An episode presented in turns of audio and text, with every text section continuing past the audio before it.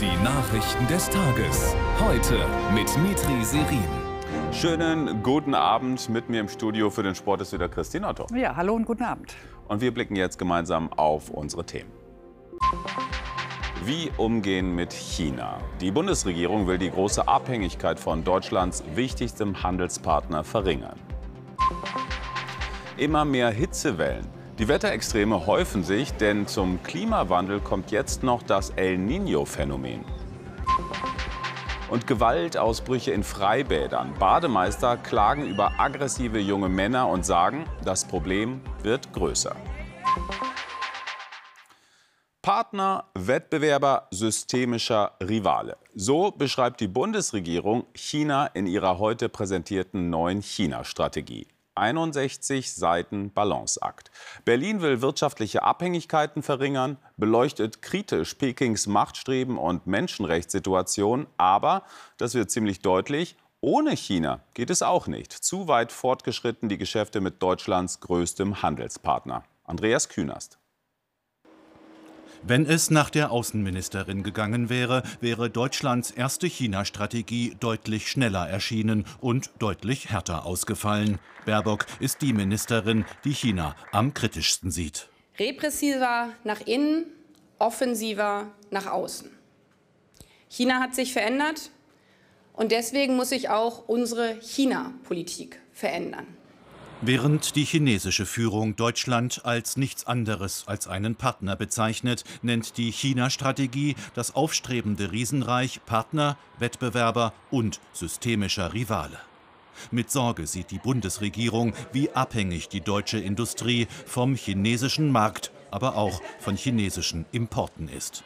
98 Prozent aller seltenen Erden bezieht die EU aus China, 97 Prozent bestimmter Antibiotika, und 83 Prozent des Elements Mangan. Mit vorerst nur sanftem Druck und später vielleicht stärkerem will die Regierung die Wirtschaft zum Umsteuern bewegen. Wir stellen Deutschland breiter auf, diversifizieren unsere Lieferketten und die Versorgung mit wichtigen Rohstoffen. Sie kennen dabei unsere Devise, De-Risking und nicht Decoupling. Risiken abmindern, aber nicht abkoppeln. Prompt lässt China den deutschen Ansatz kritisieren. Zwanghaftes De-Risking auf der Grundlage von ideologischen Vorurteilen und Wettbewerbsangst ist nur kontraproduktiv und verschärft die Risiken künstlich. Deutschland sucht ein Auskommen mit China, ohne seine Werte und seinen Wohlstand zu verlieren. Wir sprechen mit Theo Koll in Berlin. Theo, die China-Strategie der Bundesregierung ist ein sowohl als auch. Wie viele Auswirkungen wird sie haben können? Nur das hängt nicht zuletzt von den Investitionsentscheidungen der deutschen Wirtschaft ab. In jedem Fall dürften es aber Auswirkungen am Ende einer sehr langen Bremsspur sein, denn die erheblichen deutschen Abhängigkeiten, die werden natürlich nur langsam zu verkleinern sein. Das neue Zauberwort, wir haben es eben gehört, das De-Risking, also der Verringerung von Risiken. Das beschreibt ja einen zähen Prozess. Es müssen Lieferketten verändert und Rohstoffe anderweitig bezogen werden. Die Regierung macht der Wirtschaft kaum Vorschriften, aber sie sagt, ihr seid selbst verantwortlich. Wenn etwas passiert mit euren Investitionen, dann ruft bitte nicht nach dem Staat. Die Ausfallversicherungen werden künftig klar begrenzt. Klar und kritisch ist übrigens auch die Wortwahl. Schon in der Einleitung des Strategiepapiers wird China für seine Freiheitsbeschränkungen massiv kritisiert. Das ist zwar nur Rhetorik, aber auch das ist ja Politik, jedenfalls ein bisschen. Danke, Theo Koll nach Berlin. Ja, und wie wichtig eine durchdachte China-Strategie ist, zeigt sich besonders beim Thema Mikrochips und Halbleiter. Kaum ein modernes Produkt kommt ohne sie aus und fast nirgends sonst sind wir so abhängig. 90 Prozent ihres Bedarfs muss die EU importieren. Aber auch in Europa werden Mikrochips hergestellt. Den größten Produktionsstandort in Dresden haben Wirtschaftsminister Habeck und Außenministerin Baerbock besucht. Claudia Weiler. Hier im sächsischen Sand soll es entstehen, das nächste Stück Unabhängigkeit. Eine weitere Fabrik für Mikrochips baut Infineon in Dresden. Wirtschaftsminister Habeck sieht einen rasant wachsenden Bedarf. Deswegen ist die Frage, ob wir einen Teil der Produktion und damit die Technik und das Wissen und die Menschen, die das, die Technik und das Wissen beherrschen, hier in Deutschland und in Europa haben, eine Frage der wirtschaftspolitischen Souveränität. Das Problem? Bislang kommen gerade mal 10 Prozent der weltweiten Chipproduktion aus der EU. Das Ziel, die Quote bis 2030 auf immerhin 20 Prozent verdoppeln. Gerade erst hat das Europaparlament dem sogenannten Chips Act zugestimmt. Der ermöglicht gigantische Subventionen. 10 Milliarden will die Bundesregierung für eine neue Intel-Fabrik in Magdeburg zahlen, eine Milliarde für Infineon in Dresden. Experten zweifeln. Ich halte so konzentrierte Subventionen für den falschen Weg. Wir dürfen nicht vergessen, auch die Chipfabriken brauchen Produkte aus dem Ausland äh, und die können auch ausfallen. Auch wenn es also Produktionsstätten in Deutschland gibt, sie bleiben abhängig von Rohstoffimporten. Was das Thema Rohstoffe betrifft, ähm, ist es ein sensibles Thema. Da würde ich mir hier, und ich glaube, das ist auch in der Arbeit von der Bundesregierung, eine Rohstoffstrategie wünschen. Wir dürfen hier nicht blauäugig sein. 400 verschiedene Halbleiterprodukte werden hier in Dresden schon heute produziert. In gut drei Jahren soll das neue Werk die Produktion erweitern und die Abhängigkeit von Asien zumindest ein wenig verringern. Die neue China-Strategie der Bundesregierung ist auch Thema bei ZDF heute live ab 19.30 Uhr in unserer App und auf unseren Social-Media-Kanälen. Jetzt zum russischen Angriffskrieg in der Ukraine. Der Westen plant ja moderne F-16-Kampfjets zu liefern, um die Ukraine zu unterstützen. Einen Zeitpunkt dafür gibt es noch nicht. Russlands Außenminister Lavrov sieht darin eine nukleare Bedrohung und das äh, begründet er damit, dass die F-16 atomare Waffen transportieren könne. In der Nacht hat Russland seine Drohnenangriffe auf die ukrainische Hauptstadt Kiew fortgesetzt. Mehr dazu jetzt von Jürgen Kehl. Angriffe aus der Luft, die dritte Nacht in Folge. Trümmer abgeschossener Drohnen schlagen in Häuser ein. Auch die Abwehr der Angriffe hat ihren Preis. Ein Mensch starb, es gab Verletzte. Tausende kommen mit dem Schrecken davon. Erst waren da Explosionen oder Schüsse. Ich habe die Kinder ins Badezimmer gebracht. Noch eine Explosion. Da haben wir dann gewartet, bis es vorbei war. So zeigt das russische Verteidigungsministerium die Angriffe und preist wie jeden Tag die eigenen Erfolge. Alles laufe nach Plan. Doch völlig außerplanmäßig meldet sich ein General zu Wort, Ivan Popov. Seine Audiobotschaft verbreitet ein Parlamentsabgeordneter. Popov sagt, er sei entlassen worden als Kommandeur der 58. Armee in der Südukraine, weil er Klartext rede. Der Truppe fehle es an geeigneter Artillerie und Aufklärung. Im Namen der gefallenen Kameraden habe er kein Recht zu schweigen. Kein Wort dazu aus Moskau. Am Tag nach dem NATO-Gipfel sucht man die Nähe Chinas. Zuvor hatte Außenminister Lavrov einmal mehr die geplante Lieferung von F-16 Kampfjets an die Ukraine kritisiert. Diese Jets könnten auch Atomwaffen tragen, sagt Lavrov einer Online-Zeitung. Allein den Fakt des Auftauchens solcher Systeme bei den ukrainischen Streitkräften werden wir als atomare Bedrohung von Seiten des Westens betrachten. Und Russland hat diese Atomdrohung immer wieder gemacht, auch um die Bevölkerungen in den westlichen Staaten zu verunsichern und damit die Unterstützung für die Regierungen dieser Staaten, die Ukraine militärisch zu unterstützen, schwächer werden zu lassen. Das ist auch diesmal wieder der Hauptgrund für diese Äußerung.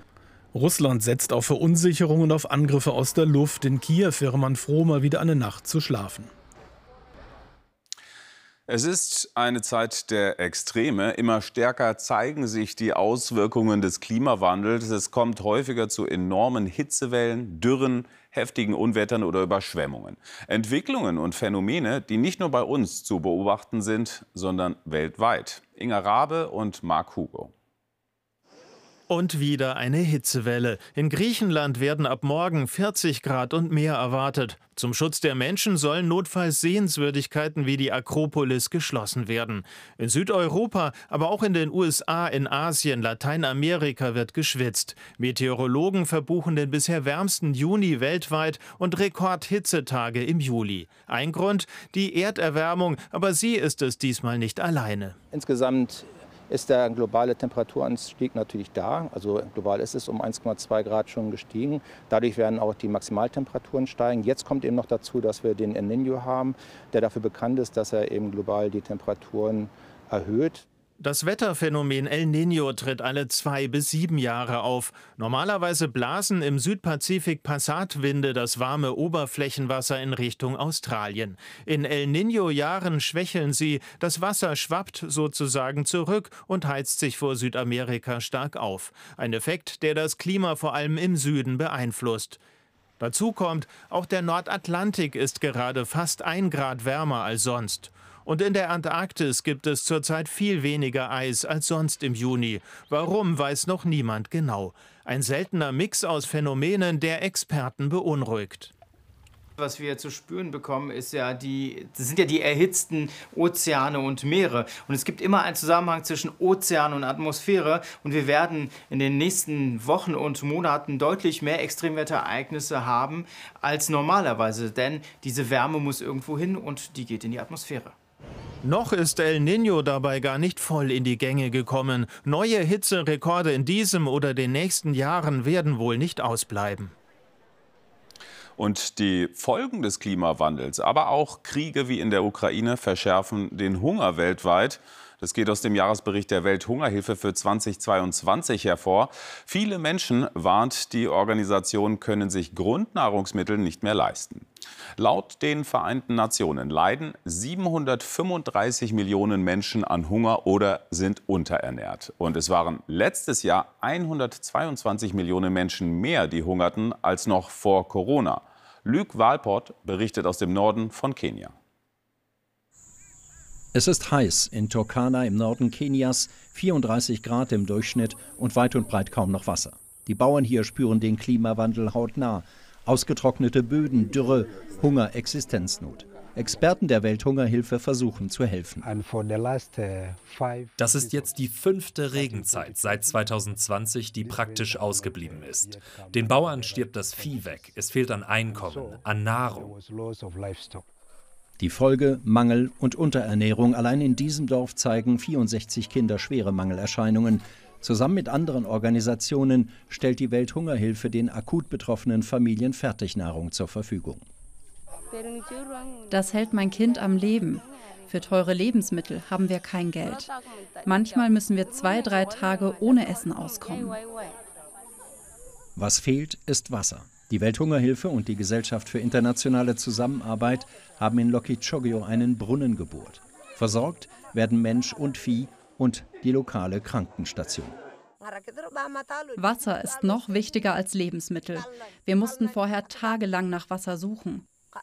Du kannst ohne Essen lange aushalten, ohne Wasser nicht. Die Welthungerhilfe unterstützt die Bauern hier auch beim Anbau von hitzebeständiger Hirse für den Eigenbedarf. Es sind kleine Schritte in einem mühsamen Kampf gegen die katastrophalen Folgen der Dürre. Die Politik tue zu wenig für den Klimaschutz, so rechtfertigt die Gruppe Letzte Generation ihre drastischen Proteste. Heute legte sie zeitweilig zwei Flughäfen lahm, einer davon Hamburg am ersten Ferientag.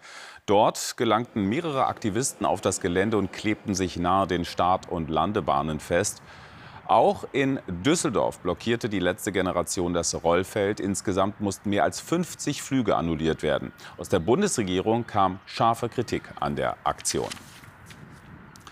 Im April hatten wir hier über Lehrer aus dem brandenburgischen Burg berichtet, die in einem Brandbrief wachsenden Rechtsextremismus an ihrer Schule öffentlich machten. Seitdem wurden und werden die Pädagogen bedroht und angefeindet, überwiegend aus der rechten Szene. Jetzt ermittelt der Staatsschutz und die Lehrer wollen die Schule verlassen. Mehr zum Fall von Anna Bayer. Burg im Spreewald. Diese Botschaft hat ein Ziel, Lehrer einzuschüchtern, die sich gegen Rechtsextremismus an dieser Schule engagieren. Die beiden Pädagogen hatten vor zwei Monaten bekannt gemacht, was sich an ihrer Schule abspielt. Hakenkreuze an den Wänden, rassistische und homophobe Symbole im Klassenchat. Schüler, die ganz offen auf einem Sportplatz in der Nähe mit Hitlergruß posieren. Nun sagen die beiden Lehrer, sie fühlen sich in Burg nicht mehr sicher. Sie lassen sich auf eigenen Wunsch versetzen. Beim Einkaufen ähm, in der Freistunde zum Beispiel wurde ich von zwei ähm, jungen, durchtrainierten ähm, Erwachsenen ähm, ja schon massiv beleidigt ähm, in der Öffentlichkeit. Du scheiß Zecke, verpiss dich aus Burg. Ein Triumph für viele, die so denken wie der AfD-Kreisvorsitzende. Er stört sich schon lange am Engagement der Lehrer für Demokratie. Diesen Post veröffentlichte er auf Twitter. Bürgerliches Engagement wirkt, linksradikaler Denunziant verlässt Burger Schule.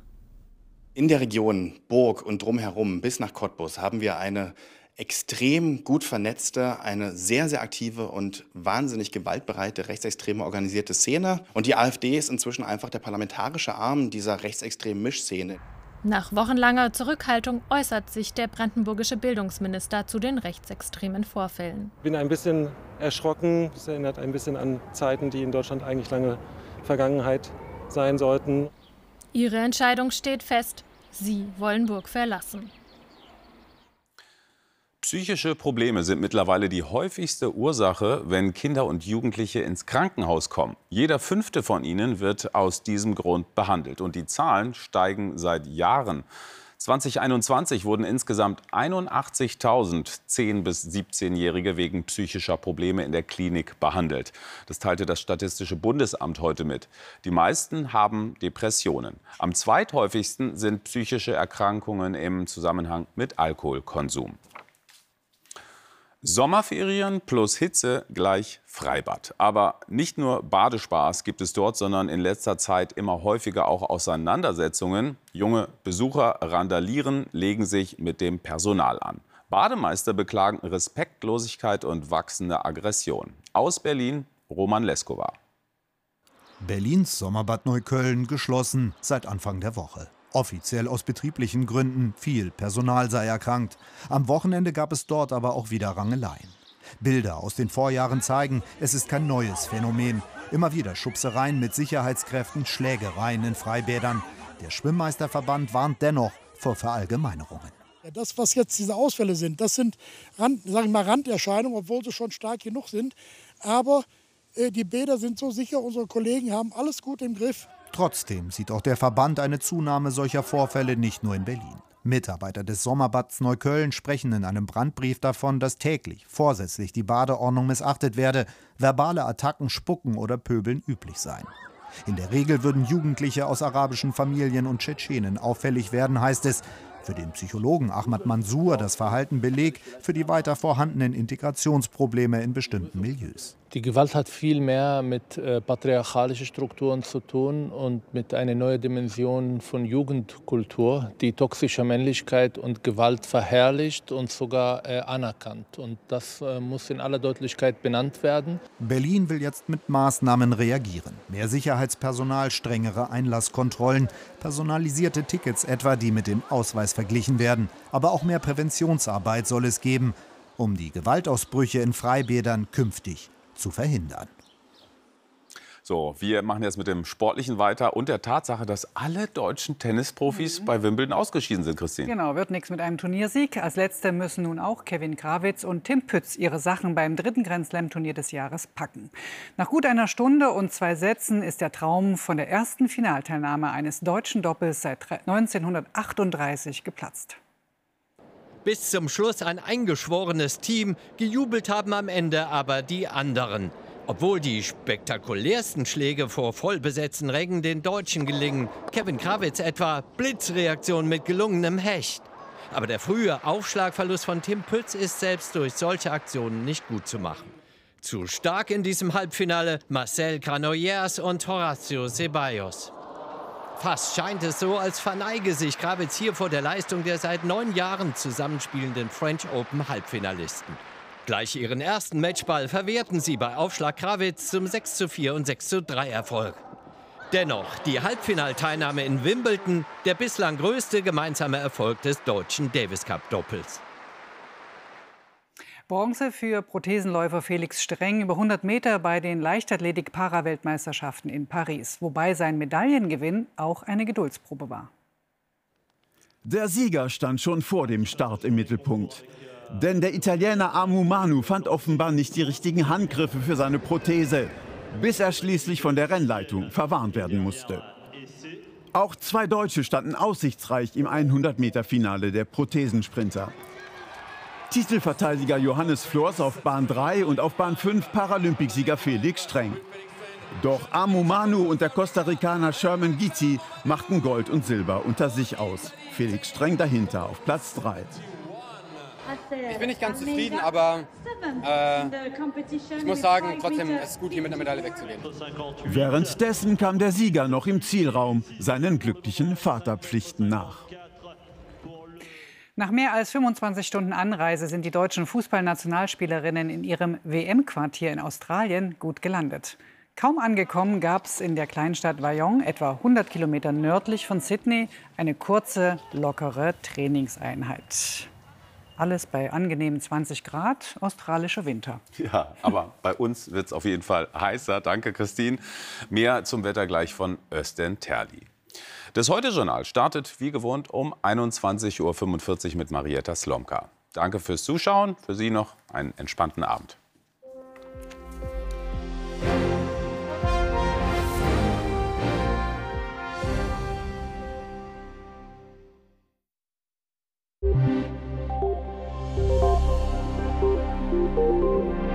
Schönen guten Abend und herzlich willkommen zum Wetter. Ja, eine regelrechte Hitzeblase hat sich in der Mittelmeerregion festgesetzt und Temperaturen zwischen 30 und 45 Grad sind bis in die kommende Woche drin. 40 Grad und mehr durchaus in Spanien, Italien, Griechenland und der Türkei. Und Sie sehen hier, ein Teil der Hitze kommt auch nach Deutschland, aber nur für einen Tag und das wird dann der Samstag sein. Der Blick in die Nacht, einzelne Schauer im Norden, aber oft trocken, vor allem im Süden sternklar. Und die Temperaturen zwischen 15 und 10 Grad und oft der oft wiederholte Tipp, lüften Sie die Wohnung ordentlich durch, damit der Tag erträglicher wird. Ja, und der wird im Süden sonnig, ansonsten nach Norden hin mehr Wolken. In Schleswig-Holstein tröpfelt es auch etwas aus der Wolkendecke. Und das bei höchsten Temperaturen von 23 Grad dort und 31 Grad im Südwesten Deutschlands. Und am Samstag kommt dann die Kaltfront auf und kracht auf die Hitze, die zuvor hier herangesaugt wird. Bis 37 Grad sind drin. Die Tage darauf werden nicht mehr ganz so heiß werden und die Gewitter auch nicht ganz so heftig. Einen schönen Abend.